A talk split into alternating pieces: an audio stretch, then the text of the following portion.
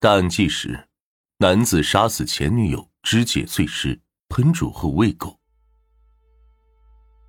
二零一四年十一月二十七日，四川什邡市的一位老太太在家里坐立不安。她的女儿张女士早上八点就出门了，说是要和朋友见面，但是一直没有回来。老太太拨打了女儿的手机，却发现已经关机了。她越想越不对劲。难道女儿出了什么事吗？他一夜未眠，盼望着女儿能早点回家。第二天，老太太找遍了所有可能认识女儿的亲戚朋友，却没有任何线索。她越来越着急，决定去报警。十一月二十九日，也就是张女士失踪的第三天，警方接到了老太太的报案，并立即展开了调查。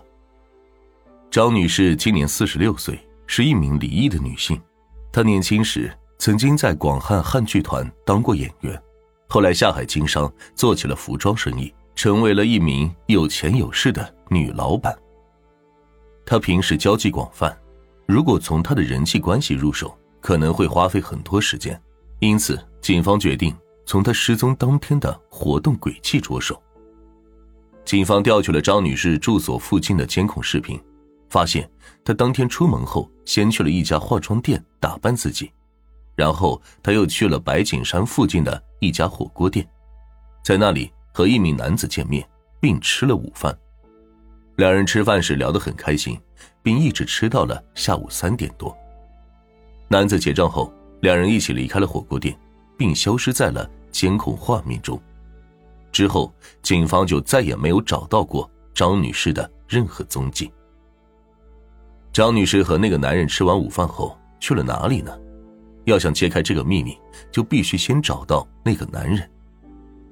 警方推理，既然张女士是事先和那个男人约定好见面的，那肯定会有通话记录的痕迹。他们马上去电信公司查了张女士的通话记录，发现有个叫做李真旭的男人在张女士消失前和她有过很多次的通讯。于是警方赶紧找到了李真旭。通过和监控视频中的男人长相进行比对，确定他就是和张女士一起吃午饭的那个男人。李振旭说，他和张女士以前是恋人关系，两人是在二零零九年在一起的。当时虽然张女士已经离婚了，但李振旭是有家庭的。不过两人一见倾心，就不顾世俗的看法走到了一起。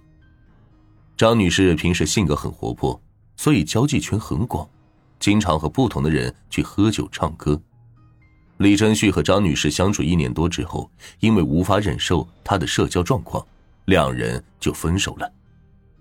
不过，尽管两人分手了，但感情还在。张女士因为比较富裕，就借了二十万给李真旭，而李真旭也用这笔钱开了一家农家乐，生意一直很好。张女士失踪那天，李真旭把她约出来一起吃火锅。顺便把之前借的二十万还给了张女士。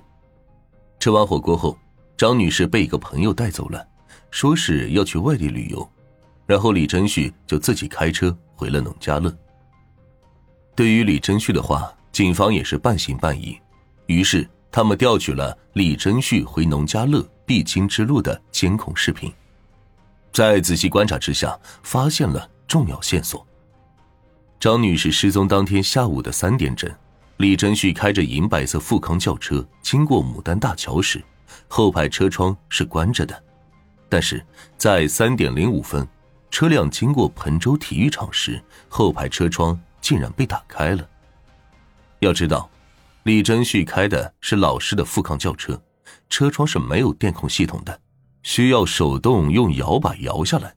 李真旭在开车过程中显然不可能摇下后排车窗，这说明他车里有人，他在撒谎。警方通过查看监控画面发现，李真旭开着小轿车直奔农家乐，并没有在路上停下过。于是，警方也赶往了农家乐进行了调查。在那里，他们惊讶的发现，李真旭在农家乐外面安装了八个监控摄像头，可以清晰的记录下外面的动态。通过查看这些监控摄像头拍摄到的画面，警方获得了李真旭撒谎的有力证据。那天下午，张女士明明和李真旭一起来到了农家乐，并且进去之后就再也没有出来过。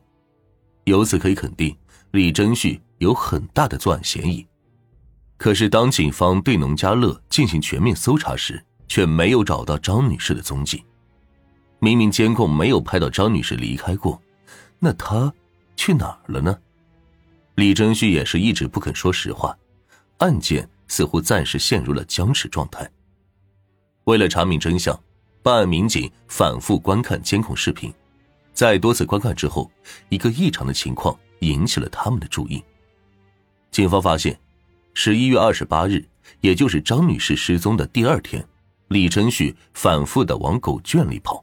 不断的给农家乐内养的几条藏獒拿东西吃。据农家乐的几名员工说，这几条藏獒是李承旭的朋友寄养在农家乐里的，平时一直给他们吃的是剩菜剩饭。但是，十一月二十八日及二十九日，李承旭却煮了很多肉给他们吃，这非常反常。一个可怕的猜想浮现在民警的脑海中：难道张女士？已经遇害了吗？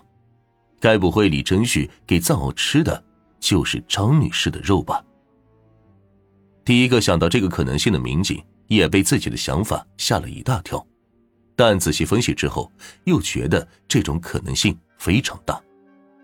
于是，警方再次阻止了刑侦人员对农家乐进行勘查。这次勘查的重点就是农家乐的厨房以及藏獒的粪便，结果果然如此。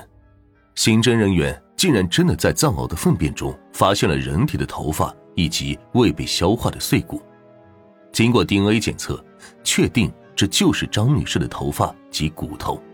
张女士竟然真的被喂食给了藏獒。另外，刑侦人员还在厨房的厨具、灶台、钢丝球、一些油烟机上面分别检测出了张女士的 DNA。这一下证据确凿。李真旭再也无法反驳，承认了自己杀人的事实。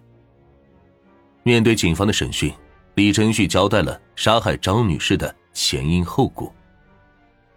十一月二十七日当天，两人吃完火锅后，张女士提出去李真旭的农家乐逛一逛，李真旭欣然答应。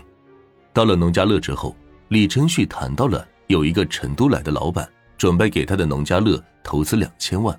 把这里打造成高级度假中心，张女士听闻此言，要求承包到时候的改建工程，但被李真旭断然拒绝，因为李真旭准备自己干这个改建工程，不想让张女士从中分一杯羹。两人各执己见，谈着谈着就吵了起来。张女士说：“李真旭是白眼狼，要不是当初借给他二十万，他也开不起这个农家乐。”然而，就是这句话伤到了李真旭的自尊，他一怒之下把张女士推下了楼梯，没想到张女士撞到了脑袋，当场毙命。作案之后，李真旭非常害怕，他第一想到的就是毁尸灭迹，于是李真旭将张女士拖进了小厨房，用剪刀将衣服提包剪掉烧毁，用砍刀和尖刀将尸体肢解煮熟，两天内分三次将尸体。喂给了七只藏獒，并将张女士的头骨丢到了河里，又用洗洁剂将整个农家乐深度打扫，并多次清理狗圈里的骨头渣，让警方毫无线索可查，制造出张女士失踪的假象。这桩离奇的凶杀案最终告破，李真旭因故意杀人罪被判处死刑，得到了应有的处罚。